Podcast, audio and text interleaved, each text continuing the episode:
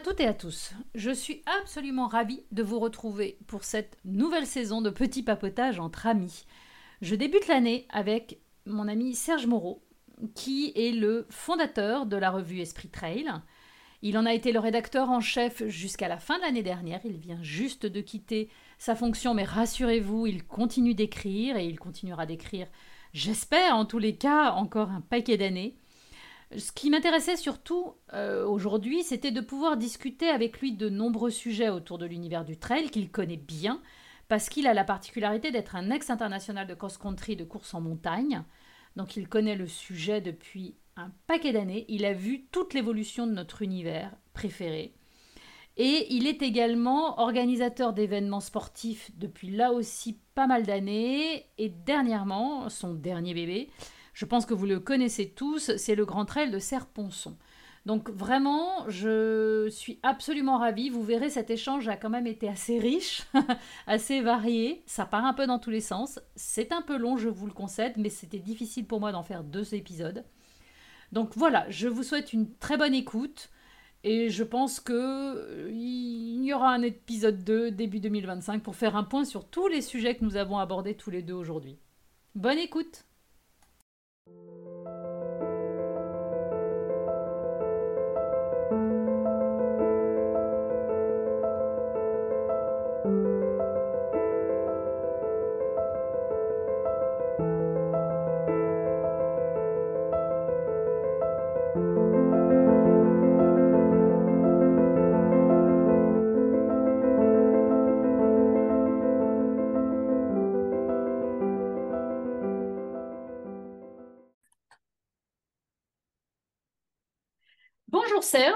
Moreau, je vais donner ton nom parce que, que, les gens sachent de qui, à qui je parle, parce que tout le monde ne connaît pas forcément ton nom.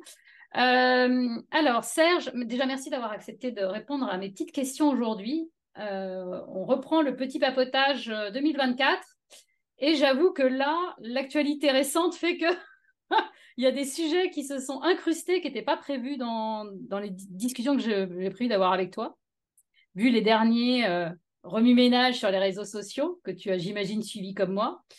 Mais, euh, mais avant d'aborder ça, je voulais euh, commencer par une question, parce que tu as euh, enfin, la particularité, l'originalité ou tout ce que tu veux.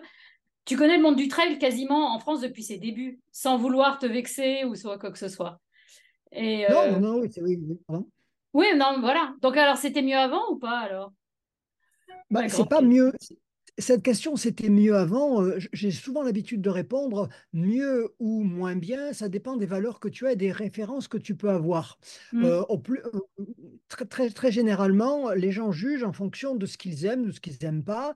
Et cette capacité à aimer ou ne pas aimer les choses, on le construit au fil de sa vie. Et quand on vit longtemps, quand on a une longue expérience, on a tendance à avoir construit des champs de valeurs, des champs de référence qui se figent avec les années. Donc, mmh. c'est vrai qu'aujourd'hui, moi, quand je regarde l'évolution du trail, tel que je l'ai connu dans les années précédentes, ce n'est plus la même vision du trail. Alors, c'est vrai que j'y adhère moins, mais ça ne veut pas dire que c'est moins bien, c'est différent, c'est autre chose. Avant, le trail, c'était, ça suivait la course à pied, c'est-à-dire c'était un sport où le paramètre, c'était d'abord la performance et la réussite sportive. Aujourd'hui, c'est devenu plus un épanouissement de soi, une aventure individuelle qui fait du plaisir à plein de gens, où on essaye de faire le mieux possible, mais la performance reste secondaire quand deux marathoniens, surtout deux vieux marathoniens, se croisent au bout de 20 secondes, ils se demandent leur record respectif. Deux trailers ou deux ultra-trailers, ils se disent Est-ce que tu as fait telle course? Et c'est que très loin dans la discussion, on va éventuellement dire le temps qu'on a fait au final. C'est secondaire. Donc c'est différent. Et finalement, si on prend le paramètre mise sur le sentier, euh, nombre de participants, bénéfices pour la santé des gens, pour leur bien-être psychologique, c'est mieux aujourd'hui parce qu'il y a beaucoup plus de monde qui sont en chemin et en trail ou en sport. Après, sur d'autres paramètres, ça peut éventuellement être un peu moins bien, mais d'une manière générale, Aujourd'hui, on court plus. Aujourd'hui, il y a plus de courses. Aujourd'hui, il y a plus de fêtes. Il y a plus de gens qui participent à cette grande fête. Alors qu'avant, c'était un peu une fête confidentielle entre nous et on avait des 200 ou 300 coureurs qui visaient d'abord les premières places. Et, et, quand on terminait dans le dernier tiers, il y avait plus grand monde à l'arrivée.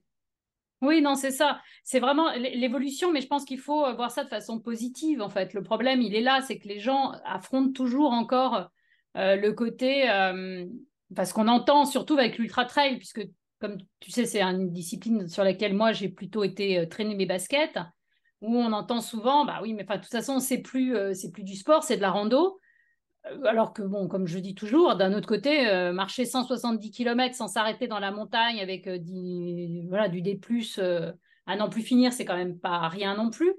Mais est-ce que justement, tu n'as pas, avec cette arrivée de, des ultra-trails et de plus en plus longs et de plus en plus durs, et qui, enfin, où on perd le sens en fait du truc, tu as. C'est toujours du trail pour toi ou pas tout ça? Je pense par exemple au temps des glaciers, pour donner un nom. Voilà, c'est toujours le problème des définitions. Euh, on dit est-ce que le trail c'est du sport? Mais les échecs c'est un sport et aujourd'hui il y a de l'e-sport où on est assis dans son fauteuil. Donc mm. si le sport c'est une, on va essayer de le circonscrire de manière très simple. L'activité sportive c'est une activité qui engage le corps et qui fait une dépense énergétique supérieure au repos. On essaie de s'entendre sur cette définition très simple. Activité physique qui engrange une dépense énergétique supérieure au repos. Bah oui, alors effectivement, dès qu'on marche en montagne, il suffit de marcher en, mont, en montée où on s'aperçoit qu'on dépense de l'énergie. Quand on fait une descente, même si on va doucement, ben, il faut tenir ses quadrilles, il faut tenir son dos, il faut faire attention où on va. On est dans une activité physique, donc on fait du sport, même à petite allure, et c'est toujours l'allure maximum qu'on peut soi-même tenir. On est véritablement dans une activité sportive. Alors, après, la notion de l'ultra est de toujours plus long. Après, c'est un choix personnel. On s'aperçoit quand on est euh, euh, sur le sentier, à côté du sentier, sur des gens qui font des épreuves longues, on s'aperçoit que c'est toujours l'épanouissement, c'est toujours euh, une aventure individuelle qui se cristallise à ce moment-là. On en a besoin dans son parcours personnel, c'est quelque chose qui, apaise, ou c'est quelque chose qui donne un sens au jour prochain quand on le prépare? C'est quelque chose qui fait que quand on a passé la ligne d'arrivée après ce long chemin, on se sent plus en paix avec soi-même. On a peut-être vaincu quelques démons. Donc l'ultra trail est vraiment pas à la portée de tout le monde. C'est notre discours. Il faut s'y préparer. Si on se prépare, si on se met au départ même de l'UTMB ou du Tour des Géants sans aucune préparation, ben on n'ira pas bien loin.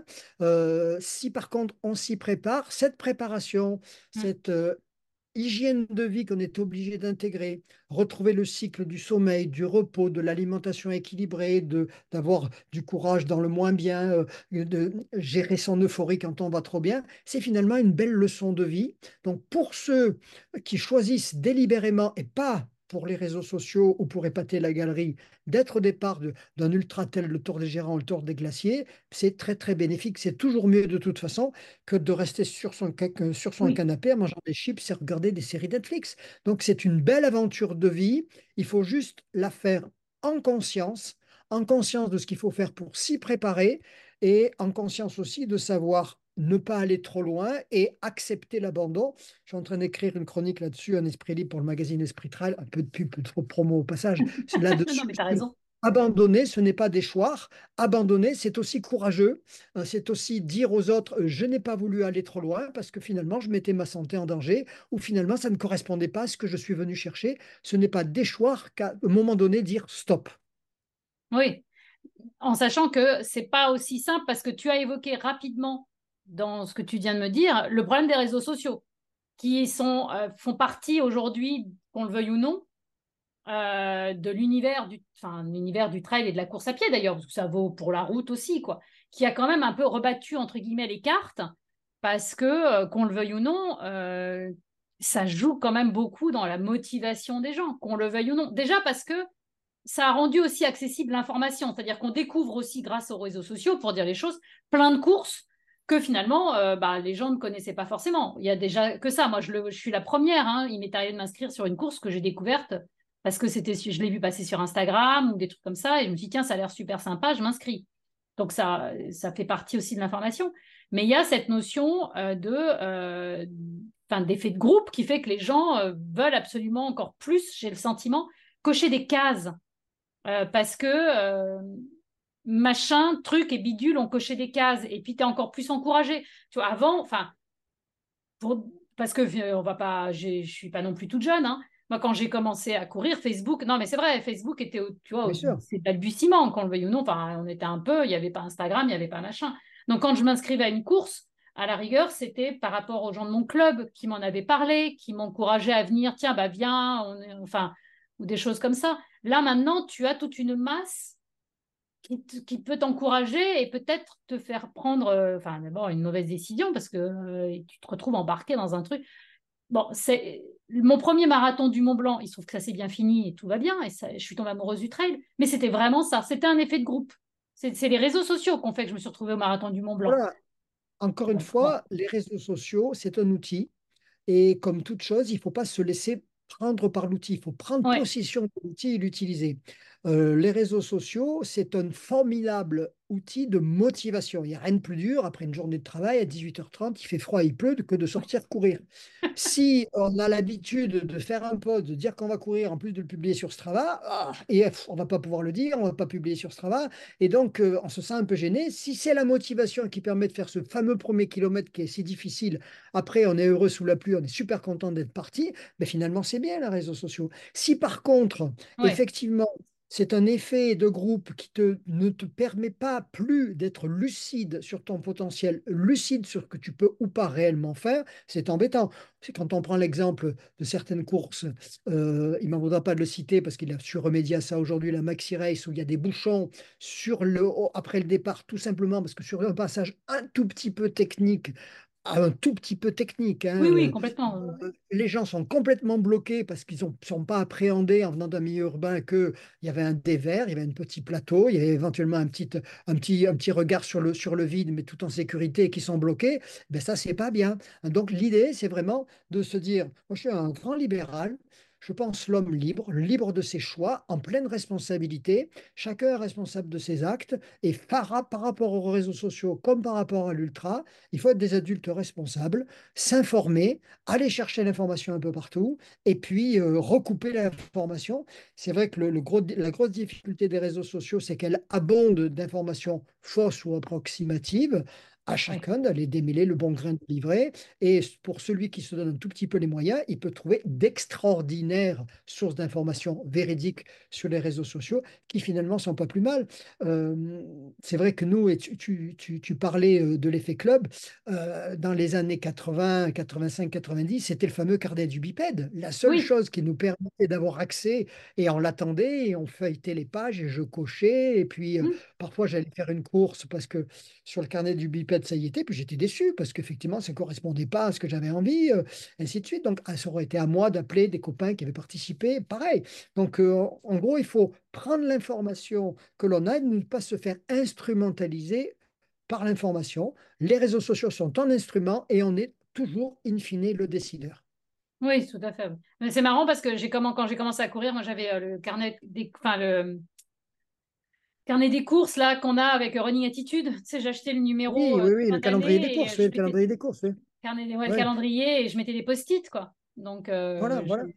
Après, on... alors, L'avantage, l'avantage d'un livre, d'un calendrier, d'un guide, le carnet du bipède ou le calendrier des courses, c'est qu'on va être amené à le feuilleter et éventuellement à tomber sur des épreuves qui ne seraient pas venues à nous sur les réseaux sociaux, parce que s'il y a un point relativement négatif des réseaux sociaux, c'est le fait qu'ils nous enferment dans nos premiers choix.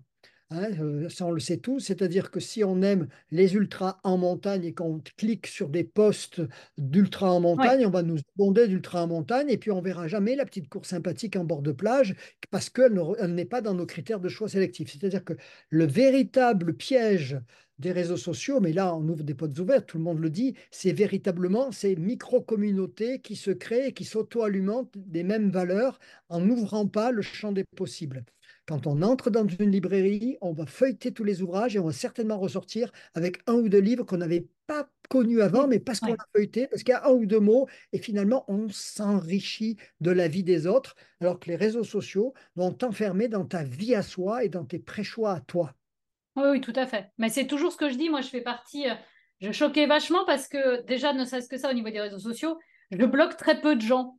C'est-à-dire que même qui ont des opinions, alors c'est en général, alors j'extrapole en dehors du monde du trail, hein, mais mmh. euh, je ne, justement, je, volontairement, je ne, je ne bloque pas certaines personnes qui ne sont pas du tout d'accord avec moi au niveau politique ou à ce que tu veux, parce que euh, je voulais, je veux justement pas me retrouver avec un algorithme où finalement on va me proposer que des personnes qui ont exactement la même façon de penser que moi et m'enfermer dans cette espèce de, truc. Donc là, bon, c'est euh, pour la course, c'est à peu près la même chose, mais, mais par contre, ça, là, c'est euh, au rédacteur en chef d'Esprit Trail, même si tu as quitté ton poste il y a très peu de temps, mais tu continues à écrire. Donc, on nous, reproche beaucoup à la presse écrite euh, de ne parler que de trop peu de courses et de toujours parler des mêmes.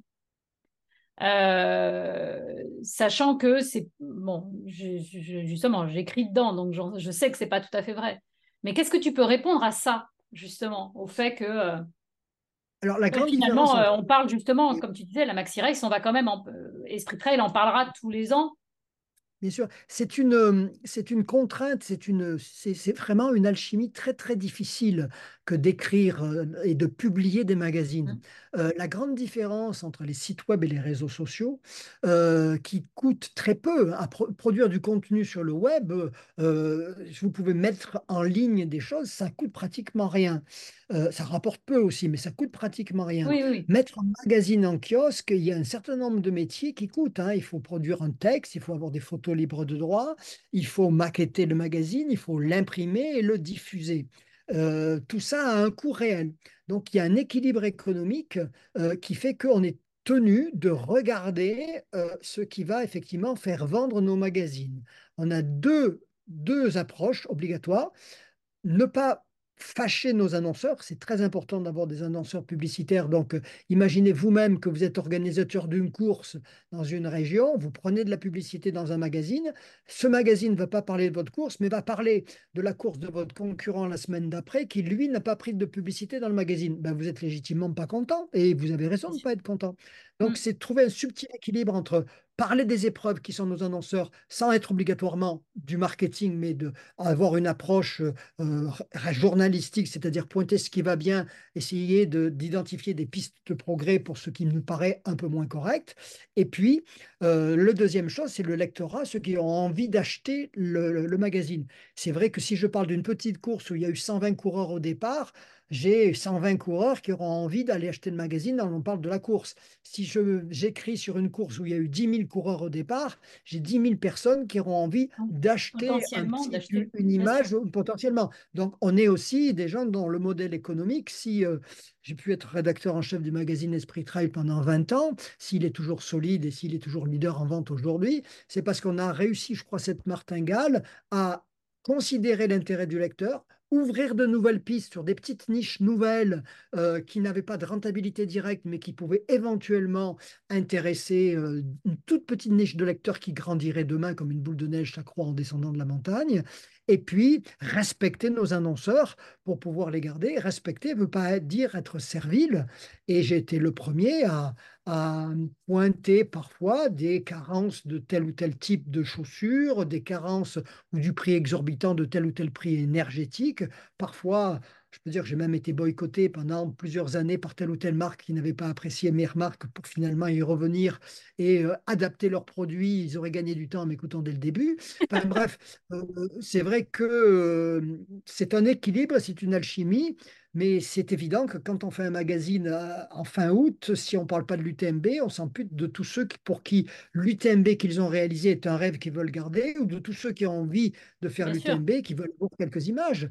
Et euh, par contre, ça ne nous empêchera pas de parler d'une petite course dans le dévolu où il y avait 175 coureurs, mais qui parce que ça passe dans des showrooms, qu'il faut mettre un casque parce que c'est un peu original. On sait très bien qu'il n'y aura que 100 ou 120 personnes qui seront intéressées par lire cet article-là, là, mais ça participe d'une grande diversité. C'est vrai que la presse magazine, aujourd'hui, euh, est dans un process difficile, mais j'y crois toujours. J'y crois mmh. toujours. On n'a jamais autant vendu de livres qu'en ce moment. La différence, c'est qu'ils ont une durée de vie assez courte hein, en magasin, mais euh, que ce soit Cécile Bertin, Sylvain Bazin ou d'autres, ils publient beaucoup, ils ont des lecteurs et les éditeurs continuent à leur demander. C'est bien qu'un créneau. Il y a une différence entre l'immédiateté du web euh, et le print, le papier. On a appris à écrire différemment aussi. Euh, mes premiers numéros, on donnait les résultats et on édite, ben, c'est le premier qui a gagné, le second c'est celui-là, et puis on mettait les dix premiers, euh, dix premiers hommes, dix premières femmes, on publiait les résultats. Aujourd'hui, c'est pas la peine de publier des résultats dans un magazine. Nos délais d'impression font qu'on sort trois, on sort au mieux trois semaines ou un mois après la course. Et dès le dimanche après-midi, les gens ont sur le web les résultats. Donc, on va raconter une autre histoire. On va raconter l'histoire d'un coureur, l'histoire d'une ambiance, l'histoire d'un territoire, des anecdotes. On fait vivre, on fait ce qu'on appelle du storytelling. On raconte des histoires qui sont des histoires à froid, des histoires après coup, qui ne sont pas le show, qui va focaliser sur l'événement, le fait sportif euh, ou le fait majeur. Euh, il y a eu des bouchons ou alors le, la météo n'a pas permis de faire le parcours complet, des choses de l'immédiateté. On a appris à composer avec ces nouvelles formes de, de mmh. communication. Et aujourd'hui, il y a une belle, une belle communauté. Aujourd'hui, il y a les lives les lives, c'est aussi fantastique quand c'est l'UTMB, c'est plus languissant quand euh, on attend des heures avant de pouvoir passer des coureurs, c'est des gros moyens.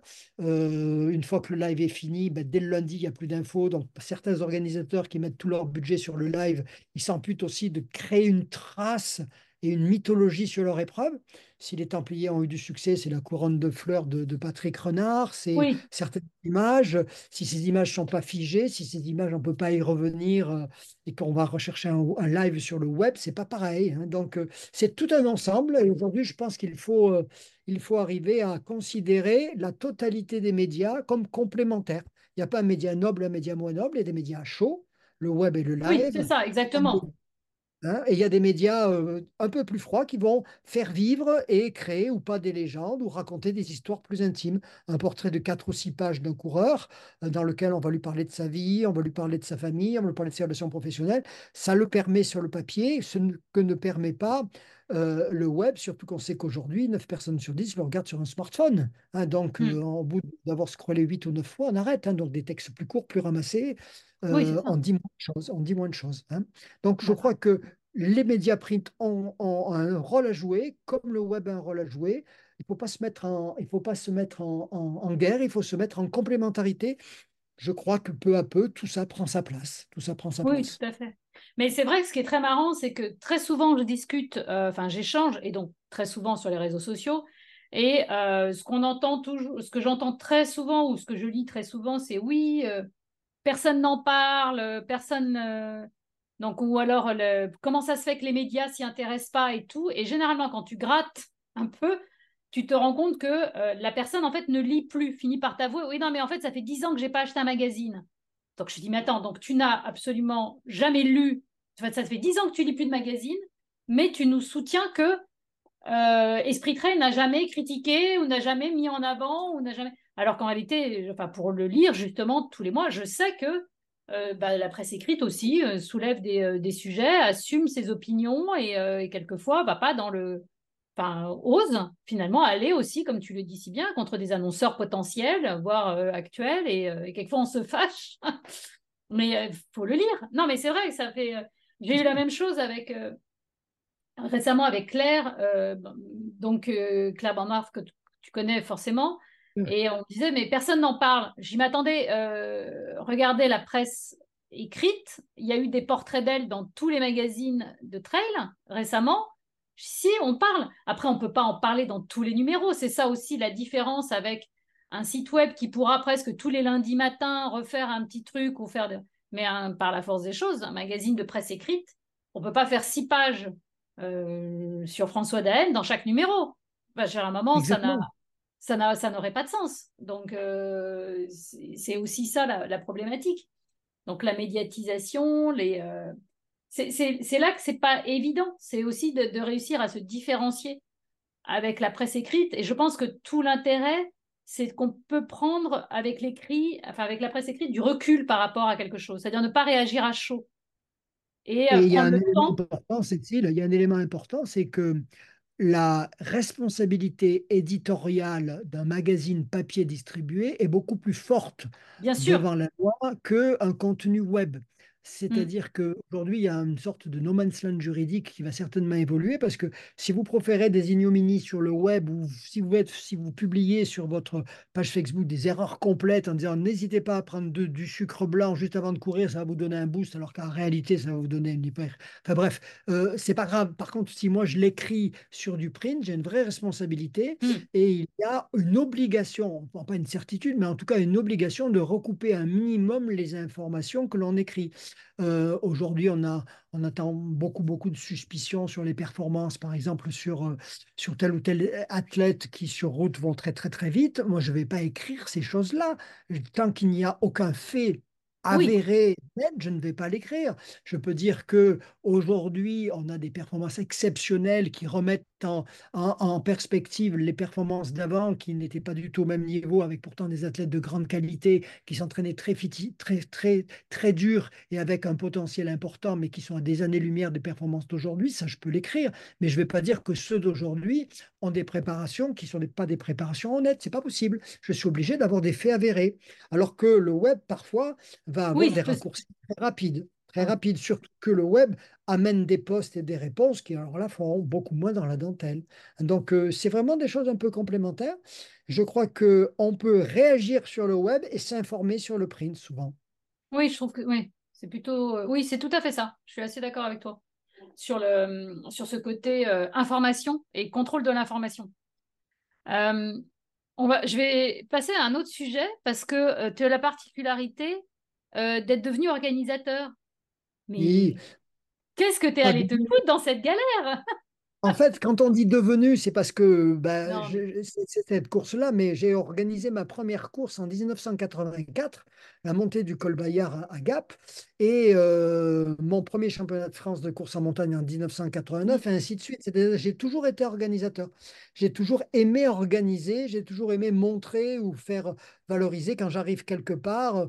Je suis nommé à, à Saint-Étienne en 95, hein, à Saint-Étienne dans la Loire, hein, ben, oui, en oui. 96, le championnat de France de course en montagne à Saint-Étienne, aussi bizarre que ça puisse paraître. J'ai toujours aimé organiser des épreuves euh, parce que j'ai aimé montrer les parcours où je m'entraîne, j'ai aimé, le, le- aimé montrer euh, la nature est le meilleur. Mais c'est vrai que aujourd'hui, organiser un trail, et en particulier un, un ultra trail, alors que je l'ai toujours fait de manière bénévole, c'est très lourd. Honnêtement, c'est très très lourd. Euh, le normatif, le normatif en, matière de secours, le normatif euh, légitime certainement en matière de protection de l'environnement, euh, les exigences des coureurs en matière d'expérience coureur, de cadeaux d'accueil, de, de, de, welcome pack finisher, ainsi de suite, font que ça devient très très difficile de l'organiser en ayant une mentalité de bénévole, avec un relationnel au- à l'administration et un relationnel au, au- aux bénévoles et un relationnel aux sportifs qui est beaucoup plus compliqué qu'avant, beaucoup plus compliqué qu'avant. Et c'est vrai que euh, ceux qui me connaissent sachent que j'ai, euh, je suis plutôt hyperactif, je fatigue mon entourage. Euh, par contre, euh, c'est vrai qu'un jour, je me dis j'arrête, le lendemain, je me dis tu peux pas arrêter, et ainsi de suite. Mais euh, le, le, le, le- le être organisateur sans être un professionnel, c'est-à-dire avoir une charge professionnelle, d'autres activités à côté, essayer quand même d'organiser, ça devient véritablement une sinécure. Euh, c'est vrai que la réglementation fédérale, par exemple, encore une fois, ceux qui produisent une réglementation, ils sont dans leur bon droit et ils réfléchissent en- Ouais. pour la sécurité des coureurs. Mais il faut savoir qu'aujourd'hui, on a une obligation légale, si vous êtes organisateur, de pouvoir intervenir en 30 minutes maximum en tout point de la montagne.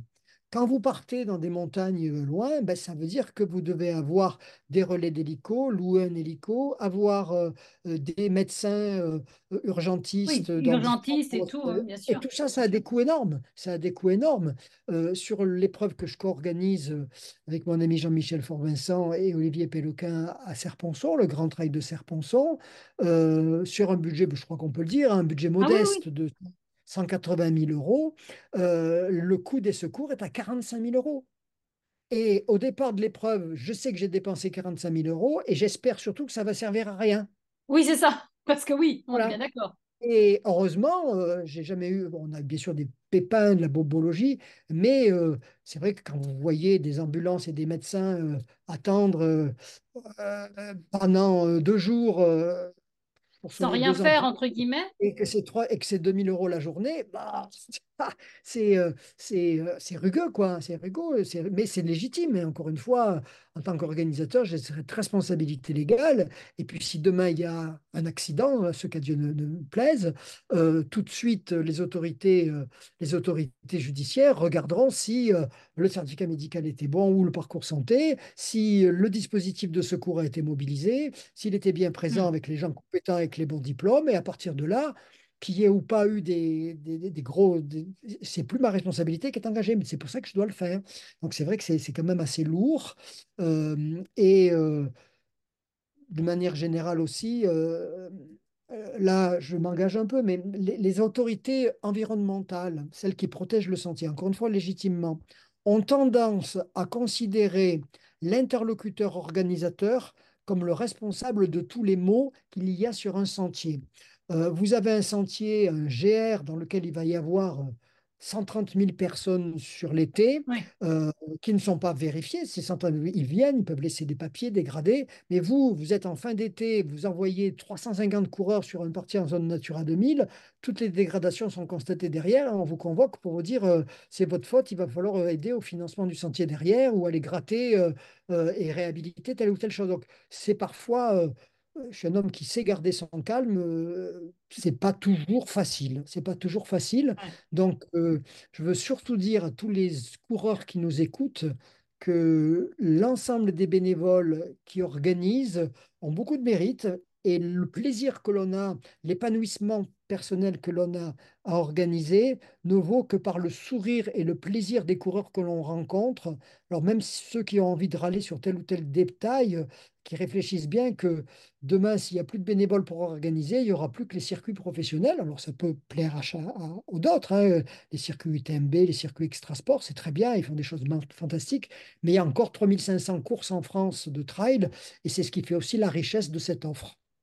Oui, et ça qui quand même, il- je crois que c'est euh, le problème aussi des Français, c'est qu'ils ne réalisent pas à quel point on a de la chance en France d'avoir une offre aussi importante. C'est-à-dire, elle est rarissime. Tu vas dans n'importe quel pays.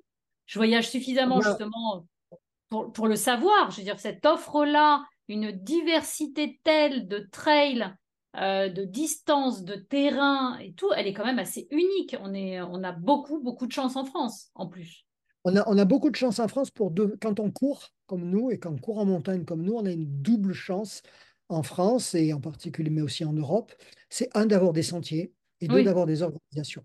Il suffit, euh, j'ai- je suis allé, au- je suis allé un, un peu partout dans le monde, en particulier en- au Laos ou ailleurs. Il n'y a pas de sentier ouvert, il n'y a pas de sentier, il n'y a oui, pas de cartographie, Ouais. possibilité. Là, je viens de voir mon ami Cyril Cointe qui revient d'Équateur, qui me dit, oh là là, le, le problème dans ces pays-là, c'est qu'il n'y a pas de santé euh, ouvert, euh, on ne sait jamais où on va. ou- C'est beaucoup plus difficile dans la plupart des pays du monde d'avoir des sentiers aménagés, entretenus, fléchés, qui permettent de s'épanouir et d'aller où on veut sans être un aventurier, un explorateur, ce qu'on est peu à être.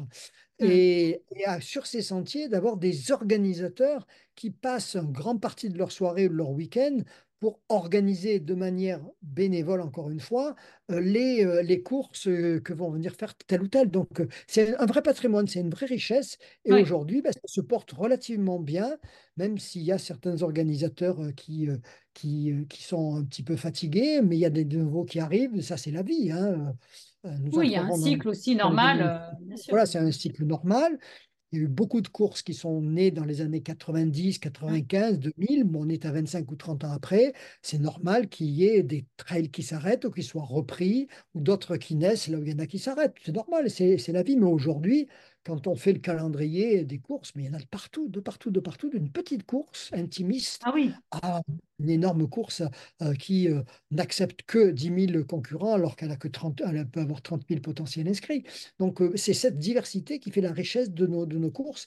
M- Organiser, c'est vraiment une belle aventure humaine.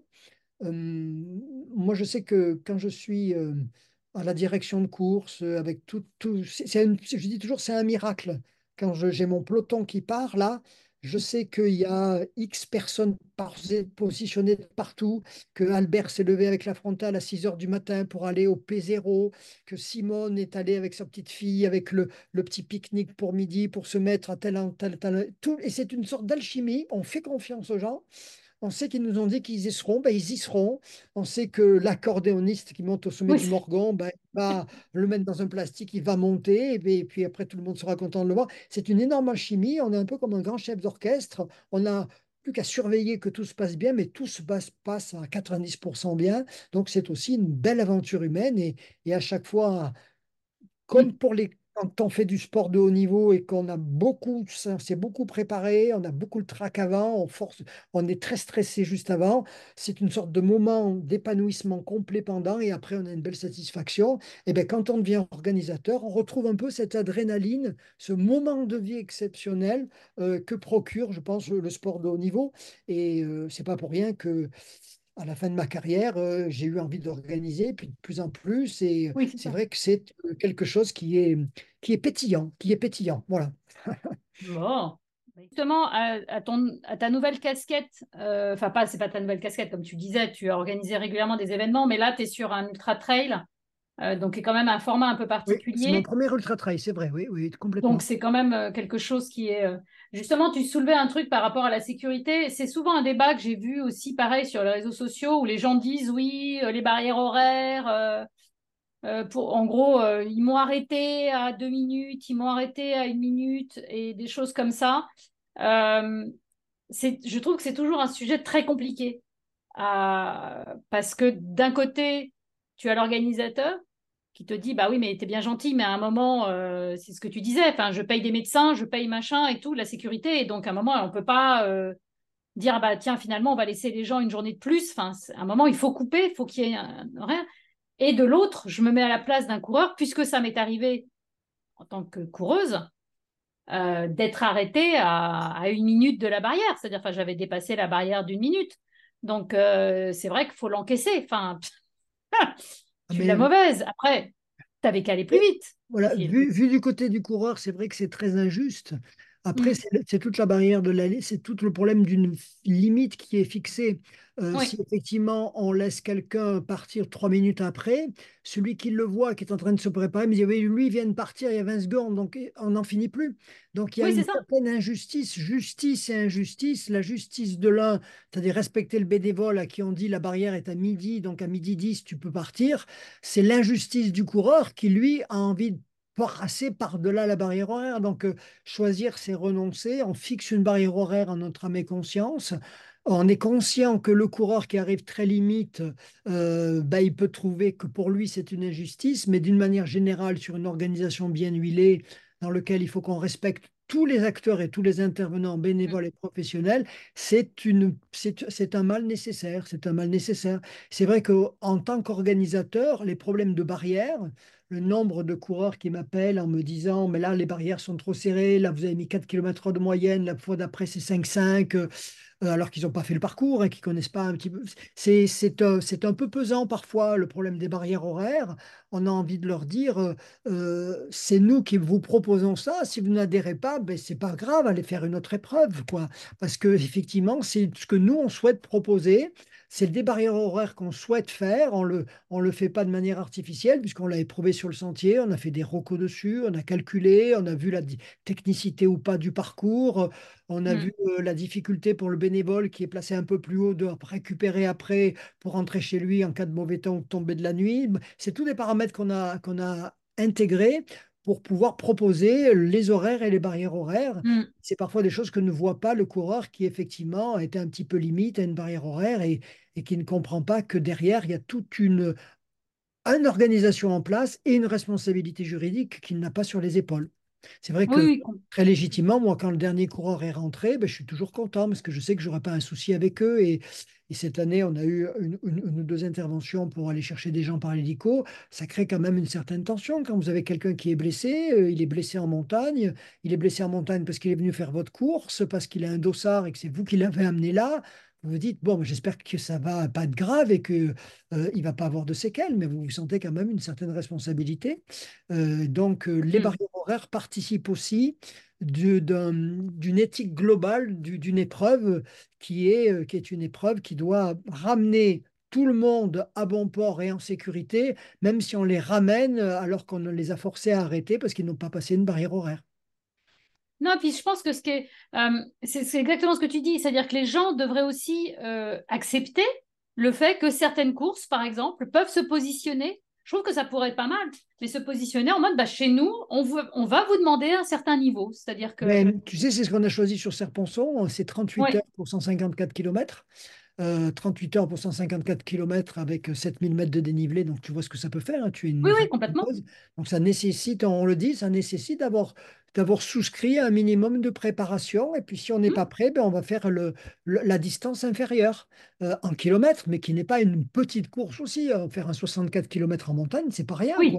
C'est pas rien, ça, euh, c'est un voilà, Et le jour où ils seront préparés, peut-être qu'en ayant fait en année 1 le 64 km, en ayant éprouvé ce que c'est, ben, ils pourront après se préparer en connaissance de cause pour faire 38 euh, heures, alors que les premiers vont tourner autour de 17 ou 18 heures.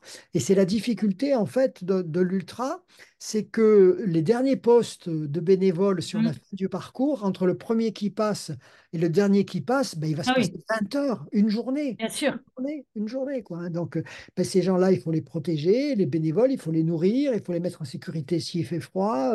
C'est donc une... Parfois, quand on détourne et qu'on met en place un parcours de secours, des coureurs viennent me voir, me dire Mais j'aurais pu passer, euh, ça allait. Ben oui, mais moi, mes bénévoles, ils ne pouvaient pas rester. Quand il fait 80 km/h de vent par moins 2, toi, effectivement, à Gore-Tex, tu passes, mais, mais, mais mon bénévole secouriste au sommet, euh, je ne veux pas le laisser. Quoi. Et si je l'enlève, je ne suis plus en sécurité juridique. Si tu passes et qu'il n'est pas là et que tu te fais mal, toi, c'est tout un, c'est toute une complexité d'organisation euh, qui qu'on ne va pas expliquer en permanence. Merci Cécile de, de me donner l'occasion de le faire. Mais en permanence, on privilégie euh, ramener tout le monde à bon port, bénévoles, professionnels intervenants, coureurs, quel que soit leur niveau, euh, mm. euh, de manière saine et sauve à leur, à leur véhicule ou à leur logement. Voilà. Non, mais je trouve que c'est vraiment important et, et c'est quelque chose où, qui a, qui a, enfin, moi qui fais partie des, des trucs qui m'énervent très souvent, c'est-à-dire des gens qui râlent parce que à cause de cette notion. Et, euh, et pourtant, j'ai été la première concernée. Enfin, je m'en suis toquée des barrières et tout. Et je dois bien l'admettre, avec le recul, avec, le, avec mon minimum d'objectivité, c'est parce que je n'étais pas prête, je n'étais pas assez entraînée. À un moment, il faut quand même avoir un minimum de lucidité par rapport à soi-même. C'est souvent ce que les gens n'ont pas. Et oui, très bien, j'avançais. Oui, j'étais debout, j'étais pas forcément blessée. C'est-à-dire que clairement, hein, les quelques barrières horaires que j'ai pu me prendre, j'étais même pas en plus en mode euh, euh, parce que euh, j'étais blessée ou quoi que ce soit. Où là, la question se pose pas. Non, c'est juste que j'étais pas ce jour-là au niveau. Et à un moment, bah, tu acceptes que que tout ça n'a pas de sens et que bah, c'est voilà, bah, tu reviens et tout. Mais c'est vrai que c'est pas évident et tu as ce côté, quand on disait au début, l'évolution des mentalités, l'évolution du monde du trail et tout, euh, on le dit souvent, mais on est passé euh, du, sportif au consommateur, qu'on le veuille ou non. Et tu as cette notion de euh, je veux ma course, absolument. Donc, quelle que soit la météo, c'est pareil. tu as les gens qui se roulent par terre parce que bah, il arrive que des organisations soient obligées d'annuler une course parce que les conditions météo sont devenues dangereuses. Et là, ils te disent Ah oui, mais enfin, qui râlent ou qui disent bah, euh, demain il fera beau. Ah Donc la course est le samedi, on annule. Ah bah ouais, mais dimanche il fait beau. D'accord, mais enfin tu peux pas basculer. Les gens se rendent compte, ne se rendent pas compte du tout quoi de ce que ça implique de décaler une course de 24 heures. Enfin, il y a un moment. Euh, alors je comprends que ce soit rageant, évidemment que c'est rageant, ça coûte de l'argent. Euh, tout ça, enfin, c'est du temps de préparation, mais il y a un moment, il faut savoir raison garder. Exactement, euh, oui, tout à fait, tout à fait. Et j'ai vraiment le sentiment que par moment, on euh, n'arrive plus à rester raisonnable sur les débats. Bah, c'est un peu l'hystérisation des réseaux sociaux, en fait, sur un sujet où euh, ce qui peut impliquer d'avoir, il y aura pour 1000 personnes, il y en a 900 qui sont raisonnables, mais qui ne trouvent pas pertinent de publier leur avis raisonnable sur oui, c'est ça. Et puis il y a une minorité euh, pour ou contre qui aiment à guerroyer euh, sur les réseaux sociaux. Et nous, on a tendance à voir que cela.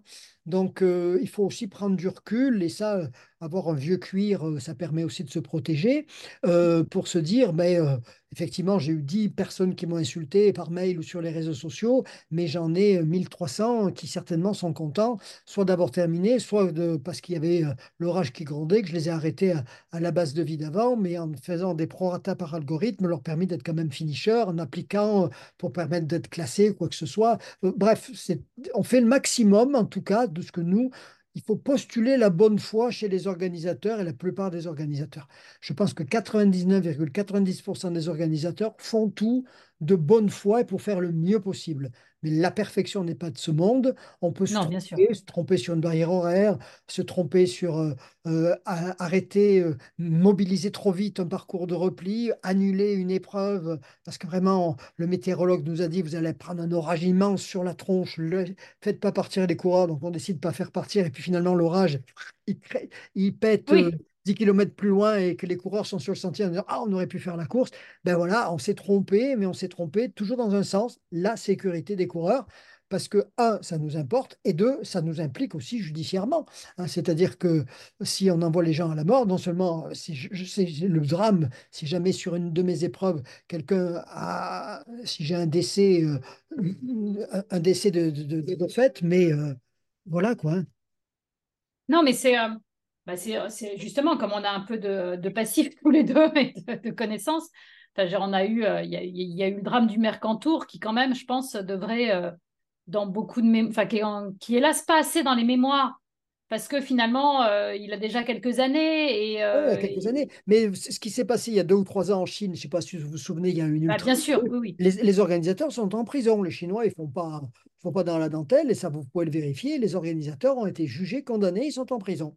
oui, Donc, oui, euh, voilà. Donc, euh, c'est vrai que, euh, un, il y a, la, il y a cette, cette préoccupation qui est un peu double. hein. Vraiment, la première des choses, quel que soit le risque pénal, je préfère à une solution toujours la, mais la solution la plus protectrice du coureur, quel qu'il soit.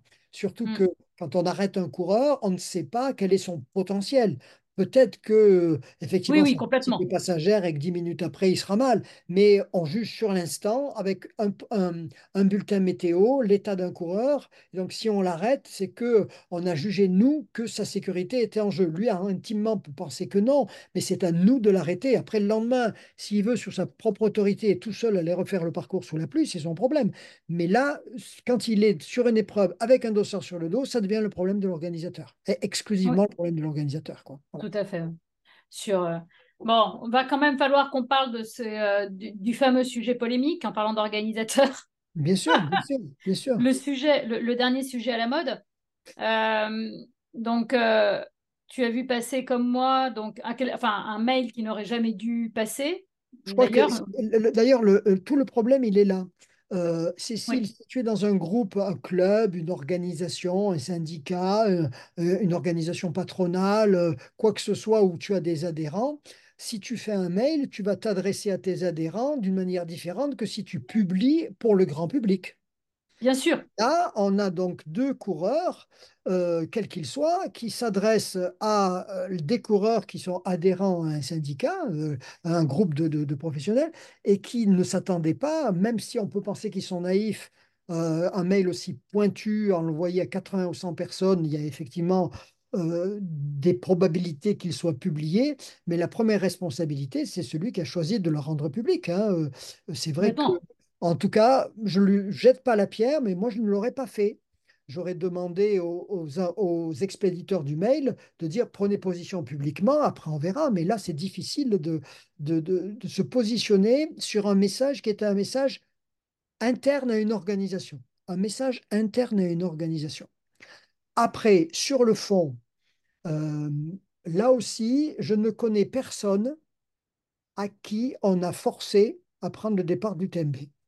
Oui, non, mais on a l'impression que Personne. c'est exactement ça. Euh, aujourd'hui, euh, euh, quand les marques mettent 80% de leur budget d'activation, c'est-à-dire leur budget promotionnel de l'année sur la semaine UTMB, quand les coureurs d'élite viennent chercher de la visibilité sur l'UTMB, quand les coureurs qui font la grande, la grande masse populaire sont au départ, ils l'ont tous voulu. C'est tous leur choix. Euh, personne n'est forcé à faire l'UTMB. Euh, et sur la polémique du coût, sur la polémique du prix, euh, c'est vrai que 300 ou 400 euros, c'est cher.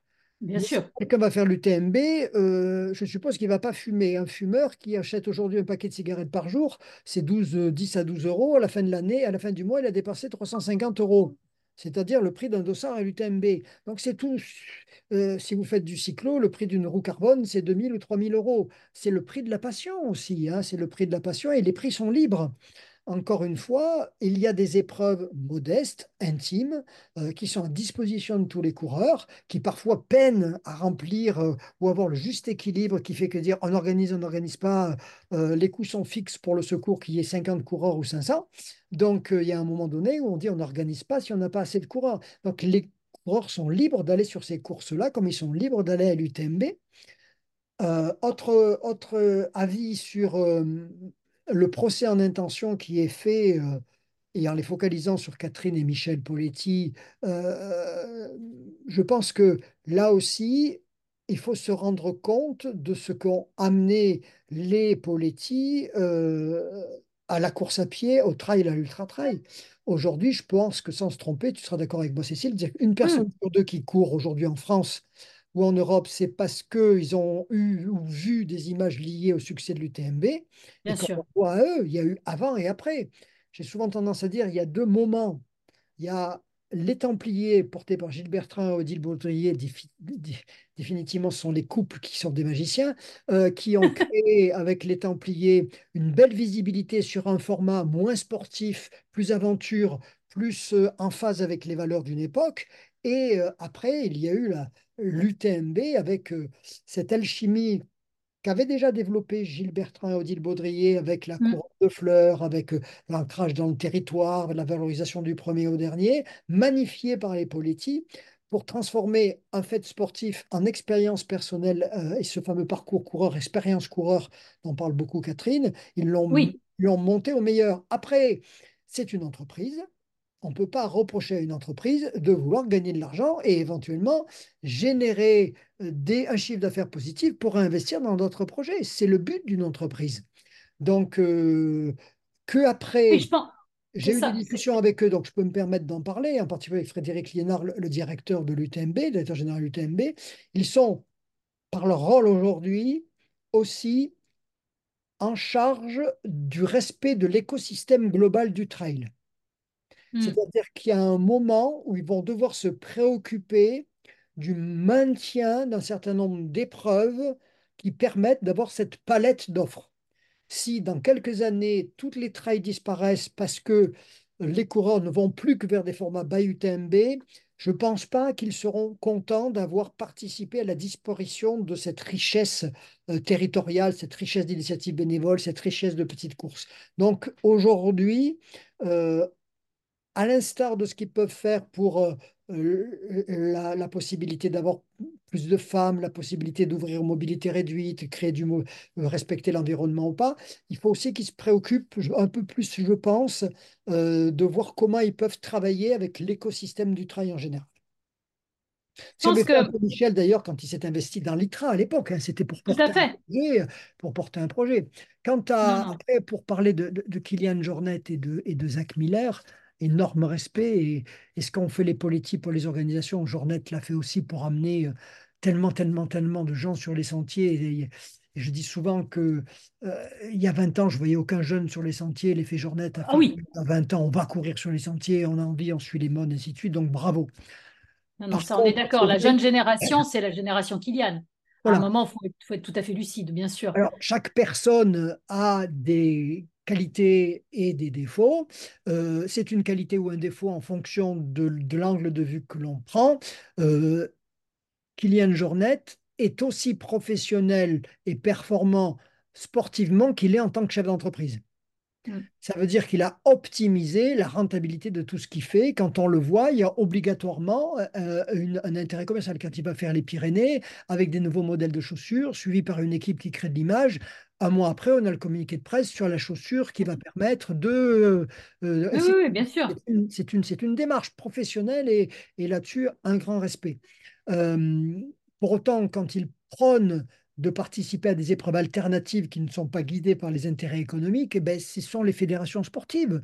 Et aujourd'hui, euh, les fédérations sportives, avec tous ces milliers de bénévoles qui font les écoles d'athlétisme, les écoles de trail, les, courses ici ou là, euh, j'ai beaucoup de respect pour tous les bénévoles et tous ceux qui travaillent dans les clubs d'athlétisme, même si on dit que la Fédération française d'athlétisme n'a pas aujourd'hui toutes les, bons, les bonnes réponses pour le, pour le trail, c'est des mm. de culture aussi. Hein. Mais je ne me souviens pas d'avoir vu Kylian Jornet au départ euh, d'un championnat officiel. La dernière fois que je l'ai vu, je crois que c'était à Courchevel, il était junior, il avait fait le championnat de France de course en montagne.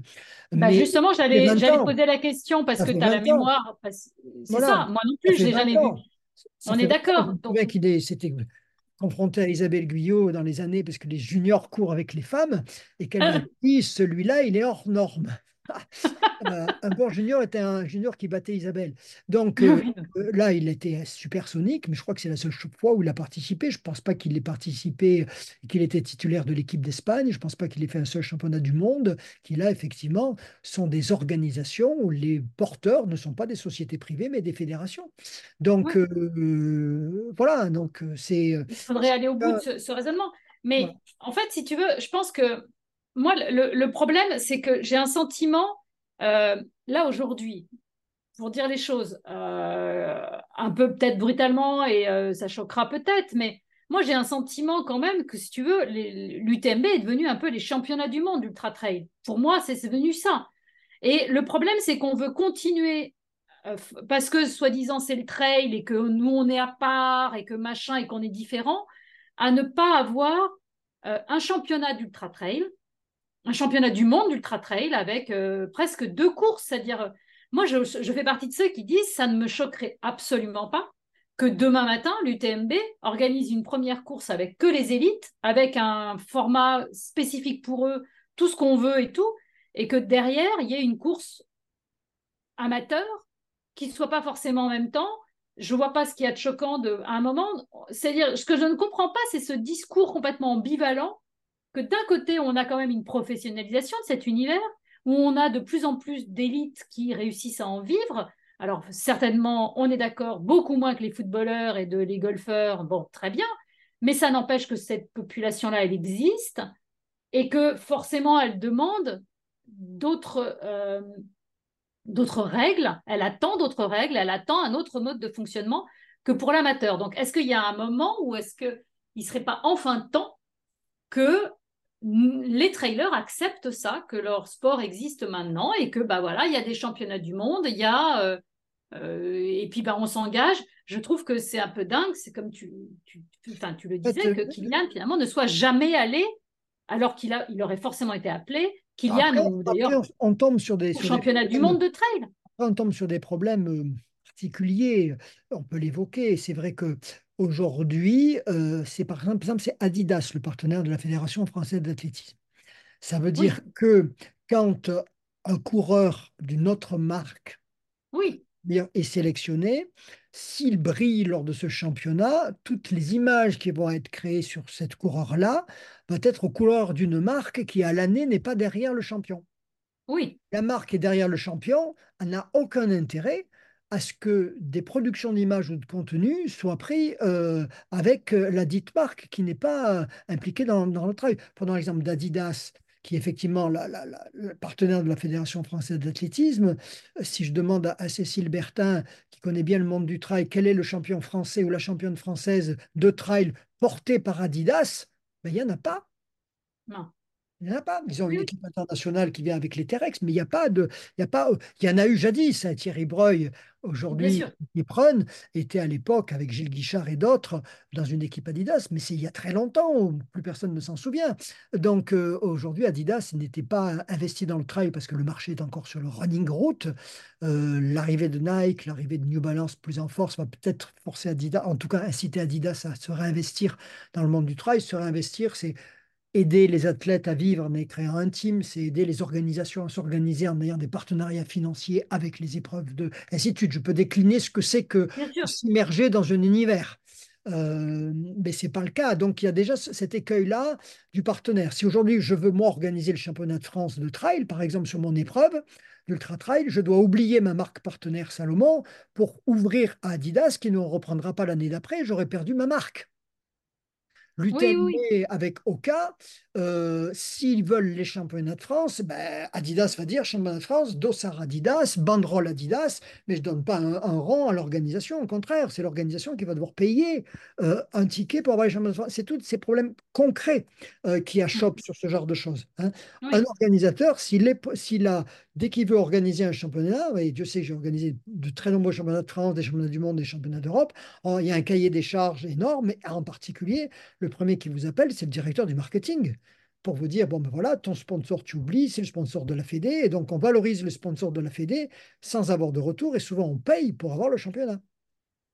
Oui. Donc, Tant que euh, les championnats seront moins visibles que l'épreuve, ben, les organisateurs ne voudront pas des championnats. Hmm. Vraiment. C'est pour ça que, du coup, voilà, c'est pour ça, par exemple, il y, a, un championnat qui a beaucoup de difficultés aujourd'hui, que ce soit le championnat de France de course en montagne et le championnat de kilomètre vertical. Tu sais que c'est des épreuves que j'ai beaucoup portées et aimées. Ben, aujourd'hui, il y a Cléo Alpes, euh, vous regardez, euh, le Dévoluy, Ancel, le Briançon cette année, euh, tourne dans les Hautes-Alpes parce qu'il y a des passionnés, mais c'est plus bankable, c'est-à-dire qu'une grosse organisation d'épreuves en montagne n'a pas besoin du titre de championnat de France. Hmm.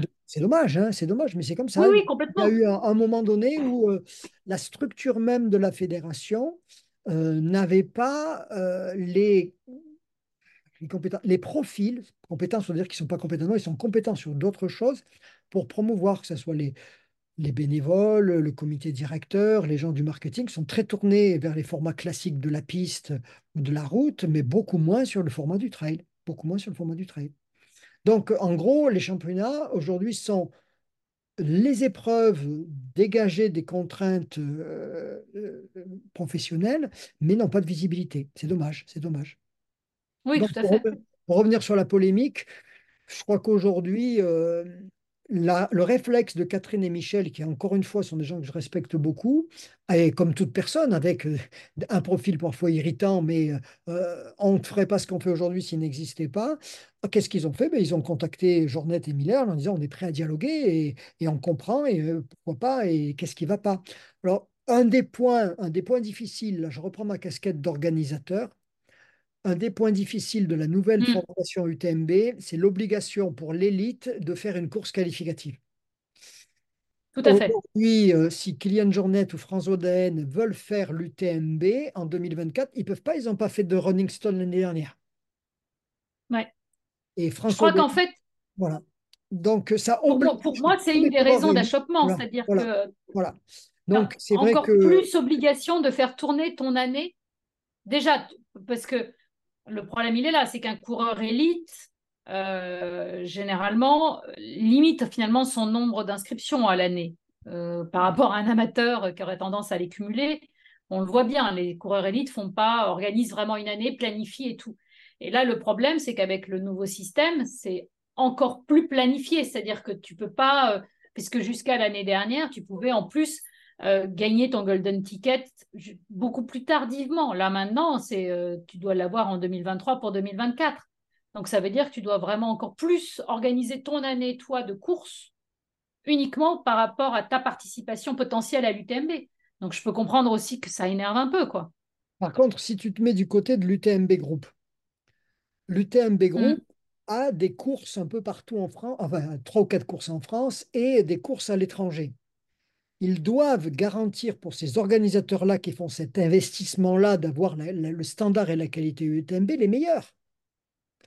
Et ce n'était pas le cas jusqu'à présent, puisqu'effectivement, ils pouvaient se qualifier différemment. Donc, c'est vrai que, tu es d'accord avec moi, qu'il y a certains formats UTMB de par le monde ou même en France qui n'ont pas été gagnés par des euh, gens qui avaient un palmarès déjà bien établi. On a eu des oui. de course by UTMB qui étaient très contents de le gagner, mais qui n'avaient aucune chance de rentrer dans le top 100 à l'UTMB euh, de, Chamonix. Donc la mm. manière d'obliger l'élite à être sur les autres épreuves, c'est de leur rendre indispensable pour aller à la finale. Donc de leur point de vue, mm. ils ont raison. Par contre, pour préserver l'écosystème des autres ultra-trails en France ou en Europe, c'est très contraignant et c'est compliqué, c'est très compliqué.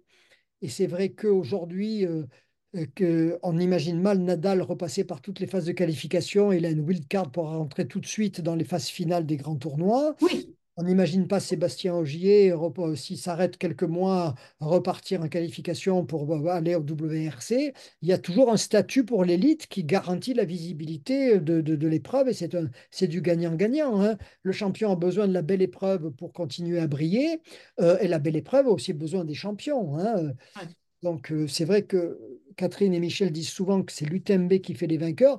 Il y a quand même quelques vainqueurs, euh, Jess Bragg ou dont on se souvient moins. C'est-à-dire quand euh, c'est pas les grands standards ou ceux qui gagnent ou ceux qui sont dans les médias, ça fait une édition moins visible que d'autres. C'est toujours parfait de gagner l'UTMB, c'est toujours magnifique au palmarès. Disons qu'il y a un niveau de visibilité euh, et un niveau de sur les, comme on dit pour à l'hôpital de 1 à 10, il y a des, des victoires à 10, il y a des victoires à 5 ou 6, quoi, quand même. hein. Voilà, donc euh, c'est vrai que là, aujourd'hui, avec ce système obligatoire de qualification par les, les, les, les, les bails UTMB, risque un peu, Mm. court terme, d'assécher les autres ultra-trails en France, en Europe et dans le monde. oui, c'est de ce qui est, ce qui est, euh, ce qui est soulevé par euh, finalement ce, fameux mail qui aurait jamais dû sortir. Mais, euh, euh, le, problème, c'est que du coup, qu'est-ce qu'on fait? Parce que là, aujourd'hui, ce que j'ai un peu de mal à comprendre, c'est qu'en fait, tu as cette espèce d'obsession. Alors, elle n'est pas française, hein, puisque du coup, elle est internationale. De vouloir absolument créer des circuits. C'est quoi ce truc? On en avait déjà un, tu vois, on avait déjà un bail UTMB, très bien. Qu'on en pense qu'on en veut, mais il y en avait un. On en- Et j'ai l'impression que là, tous les ans, on en a un nouveau circuit qui se rajoute avec de les- nouvelles. Oui, mais si je te demande, Cécile, qu'est-ce que c'est que ce nouveau circuit des Worlds? euh, Comment on s'y classe? Quel est l'avantage d'y participer? Oui, Quel échange entre les courses? À part se regrouper et dire on est, on fait un circuit et, et on se positionne en face de l'UTMB, il y a quoi derrière? C'est-à-dire, euh, en tous les cas, oui. Pour l'instant, il n'y a rien. On est bien voilà. Et normalement, quand tu fais une annonce, tu as déjà préparé ta recette. Tu mets pas un menu en disant vous allez voir ce que vous allez voir, rentrez, vous verrez bien. Il n'y a rien pour le moment. hein. Il n'y a pas de, il y a pas de, il y a pas de valorisation du, du classement général. Est-ce qu'il y a des primes? Est-ce qu'il y a une invitation de l'un à l'autre? Euh, moi, en tout cas, j'essaie de lire tout ce qui paraît dessus. J'ai pas encore compris ce non. système de circuit actuel, comment il allait être autre chose qu'un calendrier regroupant des grandes épreuves qui ne veulent pas s'affilier à l'UTMB, pour faire court. Oui, et, c'est là, euh, moi je suis pareil, j'ai pas vu d'autres informations non plus, donc euh, je sais pas ce qu'il y a derrière. Est-ce qu'il y a un projet derrière qui n'est pas encore annoncé, mais je trouve ça toujours bizarre de lancer un truc et puis de pas, euh, voilà, de pas avoir tout de suite. Voilà, euh, on peut, ça, ça ça- ça n'existe pas. Lancer euh, un projet sans dire ce qu'il y a derrière, en disant vous verrez bien plus tard, ça veut dire qu'au moment où on a abouti, on n'a plus de visibilité ou de crédibilité. hein. donc, c'est euh, pour ça, donc c'est vrai que je comprends pas. Et après, voilà, c'est quoi l'intérêt? C'était quoi l'intérêt de voilà. voir, bon, et c'est déjà des courses, surtout qu'en plus, dans le cas précis, euh, cette- donc ces dix courses qui se sont réunies, elles existent déjà. Enfin, elles avaient euh, presque, elles n'avaient pas besoin de ça, entre guillemets. Enfin, en tous les cas, pour moi, c'est des courses qui avaient déjà, euh, qui existaient déjà. On n'était pas sur le lancement d'une course. Tu peux considérer que euh, le, le bail UTMB en Alsace qui a été créé toute pièce, ou Nice et tous, donc oui, ça aide dans le circuit. Mais là, dans le cas présent, on est sur des courses qui réellement existent, qui ont une identité propre forte, une reconnaissance en plus du public, quand même depuis plusieurs années pour la plupart, oui. de la qualité, de la beauté de leur parcours et tout. Elles existaient. Et, euh, et elles faisaient le plein, jusqu'à, sauf erreur de ma part, mais je pense que tu me confirmeras, enfin, elles n'avaient pas besoin de se rajouter encore, encore dans un circuit.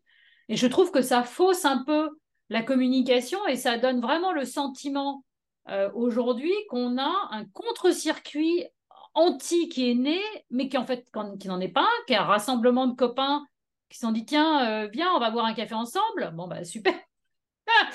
non, mais tu vois, enfin, je, caricature. Pour le moment, en tout cas, c'est ça. C'est-à-dire que Pour l'instant, on en est là. Et c'est vrai que ça fait un peu bizarre parce que ça, ça a pour moi vraiment faussé. C'est-à-dire qu'aujourd'hui, il suffit de voir les réseaux sociaux, comment les gens réagissent et tout.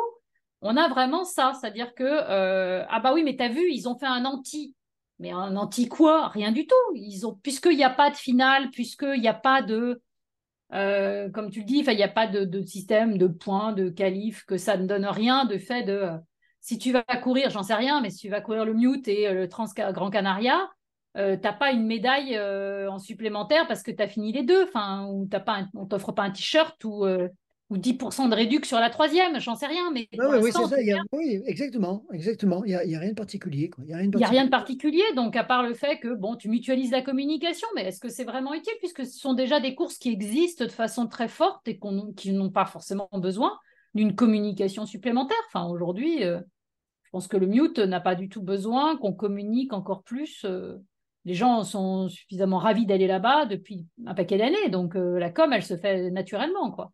Voilà, donc, si tu veux, pour conclure sur cette histoire-là, donc on a on a chacun qui, défend un peu euh, sa structure. On a d'un côté l'extraordinaire réussite de l'UTMB qui, encore une fois, a mis tellement de gens à la course et qui a créé une dynamique qui a permis à toute la strate, la stratosphère trail et ultra trail d'exister telle qu'elle est aujourd'hui.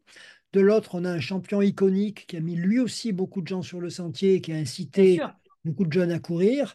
Et l'UTMB défend la rentabilité de leur structure, la visibilité de leur logo, multiplie les partenaires et multiplie la viabilité économique de leur projet.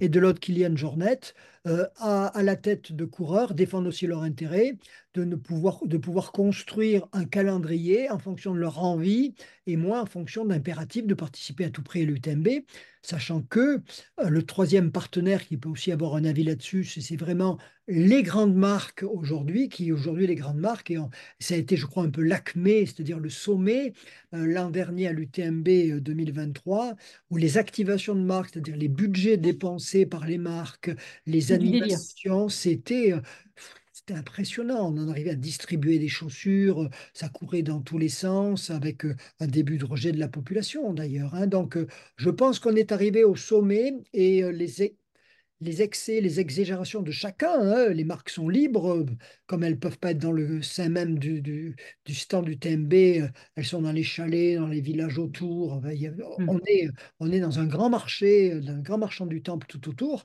Encore une fois, c'est une logique d'entreprise que de valoriser leurs produits et de trouver la meilleure solution pour exister. chacun doit se rendre compte qu'ils doivent aussi être acteur de la diversité, de la richesse de cet écosystème du trail qui doit vivre du 1er janvier au 31 décembre euh, en essaimant un peu de partout pour que euh, l'œil ne soit pas que sur le Tour de France, que sur le que sur l'UTMB. Parce que je pensais au Tour de France aussi qui a qui a, a, pris toutes, tous les budgets et toutes les activations euh, pour le cyclisme français, le cyclisme international. Oui, tout à fait. Mais c'est vrai que par rapport à ce que tu disais, par rapport aux activations ou des trucs comme ça, l'UTMB, quand même, pour moi, est une des seules courses où tu as des gens qui viennent et qui n'ont pas de dossard. C'est-à-dire que moi, je connais des gens qui, qui, passent une semaine à Chamonix uniquement pour euh, d'abord être spectateur, c'est-à-dire être sur le chemin le jour J et, euh, et voilà, et participer à la fête euh, et, et, applaudir leurs champions et tous sur le bord de la route, mais qui vont passer la semaine à aller faire toutes les activations des marques euh, tous les footings, les trucs qu'on a où euh, tu vas courir le matin à 8 heures et tu as un bœuf offert ou des choses comme ça. On a cette espèce de d'ambiance euh, qui me fait français du coup maintenant que j'ai participé à la caravane du Tour. je veux en parler. J'ai fait fait Miss France sur mon char. mais c'est vrai que tu retrouves ça différemment, mais tu retrouves ça. C'est vrai que je ne sais pas s'il y a vraiment des gens. Voilà, un engouement populaire. Et c'est vrai que euh, on a, c'est pas un secret de le dire, on a, on a souvent été ensemble sur la ligne de départ de l'UTMB, comme spectateur, j'entends, hein, pour regarder les autres partir aussi. Et ben, à chaque fois, on a été ému ému aux larmes. Ah bah, c'est un moment exceptionnel. L'arrivée euh, des premiers au dernier, avec à chaque fois euh, la famille émue, la fin d'un parcours, les étoiles dans les yeux, les, le visage fatigué des coureurs, c'est une magnifique aventure qui est magnifiée par ce cénacle qui est euh, la place du de l'amitié, la musique, la voix de Ludo Collet. Ils ont créé une scénographie qui fait que parfois des contenus finalement qui vont être banals ailleurs bah, sont, sont, sont montés et, et, touchent à l'intime et à l'affectif. Et les gens aiment voir ça. C'est un spectacle. Et ça, d'ailleurs, quand on amenait expérience coureur et un spectateur, c'est un spectacle. Et aujourd'hui, c'est vrai que la visibilité, si vous n'êtes pas à Chamonix, ben, quelque part, euh, si vous êtes un acteur du trail, vous vous tirez une balle dans le pied. C'est clair, quoi. C'est clair. Oui, tout à fait. Donc, c'est vraiment. Euh, mais bon, enfin, en tous les cas, euh, c'était un, sujet qu'il était difficile de ne pas, de pas aborder. L'avenir du trail, toi, justement, tu, le vois comment? Tu penses, est-ce que la, la, grande question qui, qui revient régulièrement, ce sera la dernière question qu'on abordera, qui revient un peu comme un serpent de mer sur est-ce que le trail va finir au JO un jour ou l'autre? Moi, je le dis souvent, et j'assume, euh, je n'arrive pas à comprendre ce blocage de ne pas vouloir emmener les, le trail au, JO parce que euh, les arguments qui étaient tout à fait recevables euh, pour le VTT en son temps quand c'est arrivé et tout, aujourd'hui les moins parce que, parce que bah, il suffit de voir comment justement des courses, bah, on va revenir à l'UTMB, on réussit au niveau euh, de l'image, de la création d'images, de rendre ça quand même passionnant. C'est-à-dire qu'aujourd'hui, on est capable de faire des suivis de courses en live absolument incroyables. Alors, il ne s'agit pas de... Euh, oui, on est d'accord, les JO ne pourraient pas, la discipline de trail au JO ne serait pas l'ultra trail. C'est une évidence. Ça ne peut être, enfin, ça n'a pas de sens. Donc, ça ne peut être que, par exemple, un marathon. Après tout, genre un marathon du Mont Blanc, euh, un format Il y a, un élément, il y a un élément important sur les Jeux Olympiques qui ne sont pas sur l'UTMB aujourd'hui, et heureusement. Et on voit aujourd'hui dans la création, euh, dans les, contraintes que va avoir Paris, et puis dans le, les Jeux 2030 dans les Alpes du Sud, Hautes-Alpes et Alpes Haute-Provence, Alpes-Maritimes, euh, Savoie, Haute-Savoie en 2030, c'est l'argument sécuritaire. le comité olympique souhaite restreindre les sites, avoir des sites fermés, garantir la visibilité d'abord plus pour les médias que pour les spectateurs et la sécurité pleine, en particulier des concurrents venant de tous les pays, même les pays qui sont aujourd'hui sous les, euh, sous les projecteurs avec des antagonismes forts ou des haines fortes. Euh, il hmm. faut pouvoir garantir la sécurité des trailers sur le sentier s'ils sont un jour aux Jeux olympiques et un coureur israélien, un coureur ukrainien, un coureur doit pouvoir participer en toute sécurité. Euh, et aujourd'hui, c'est difficile de le faire dans le standard actuel des Jeux olympiques. Si euh, le VTT, effectivement, s'est mis sur des parcours, euh, demain, penser qu'on pourrait avoir un parcours en montagne tel que l'on le voit à l'UTMB, avec des coureurs au contact direct de la population. Ah, tout à fait, oui, oui, bien sûr. Possible. C'est pas possible. Donc, euh, comme on ne peut pas fermer la montagne, euh, donc on sera hmm. obligé, si on veut avoir un format, d'avoir le contraint dans un espace réduit, de multiplier les boucles, donc de faire que les athlètes sélectionnés s'entraînent sur ce type de format. On ne peut pas penser avoir une épreuve euh, de trail aux Jeux Olympiques qui ne correspondent pas à une sélection en amont, à l'existence d'épreuves de même profil et de même catégorie. On est d'accord. quand on voit aujourd'hui sur ce qui se passe, il y a un bon exemple. Hein, c'est prenons pas le VTT, prenons le ski alpinisme. Hmm. Euh, les déclarations des meilleurs comme Rémi Bonnet euh, disent même nous on va pas aux Jeux Olympiques. Euh, ceux qui nous proposent aux Jeux Olympiques comme format ne correspondent pas à l'éthique de notre discipline, qui est d'aller dans la montagne, de monter sur les montagnes, de redescendre. Et ce format en boîte de conserve ne me plaît pas. Ben, on risque d'avoir la même chose, c'est-à-dire que quelle que soit l'envie qu'on pourrait avoir d'aller vers des trailer aux Jeux Olympiques, euh, les, les, le contexte aujourd'hui d'un événement mondial qui d'abord se met sous le prisme de la sécurité des concurrents, des acteurs journalistes, ainsi de suite, fait que, et officiel, fait que euh, l'exercice technique me mm. paraît très, très difficilement solvable très, très, très difficilement dans le contexte actuel. Peut-être que dans des prochaines années, le monde sera moins sauvage, sera moins euh, hostile. J'ai peur que ça soit un peu utopique de le penser. La tendance est plutôt au contraire. Et plutôt à l'inverse, Comment garantir? Alors, le, challenge aujourd'hui, si je prends un peu de recul et si je fais un pas de côté, le challenge plus que des Jeux olympiques est plutôt d'avoir une pleine implication des fédérations de chaque continent pour financer la préparation et le déplacement d'équipes performantes vers les championnats du monde actuels. Oui. Hein? On est d'accord. D'abord aujourd'hui qu'une équipe sur deux, voire deux équipes sur trois au championnat du monde payent leur dossard, pardon, pardon payent leur déplacement et que les équipes se font euh, sur des meilleurs qui veulent éventuellement y aller et qui demandent leur autorisation pour participer. L'exemple de la France ou de l'Italie qui sélectionne les meilleurs, qui leur donne les moyens, qui participent, est un exemple qui, de chez nous, ne nous permet pas de voir aussi que les championnats du monde, avec la multiplicité des équipes, sont parfois des équipes brinque-ballantes aussi. Hein. Euh, il n'y a pas encore une euh, internalisation et une universalisation fédérale de la pratique des sports, qui est quand même un préalable à la participation aux Jeux olympiques. Tout à fait. Combien de fédérations africaines ont des équipes de trail officielles? Combien de fédérations sud-américaines ont des équipes de trail officielles Et je pourrais mm. multiplier les exemples. Euh, il y a effectivement quelques Kenyans, il peut y avoir quelques... mais ce sont des c'est plus des individualités euh, avec des managers ou des marques qui vont demander l'autorisation de représenter le pays plutôt que des dynamiques fédérales.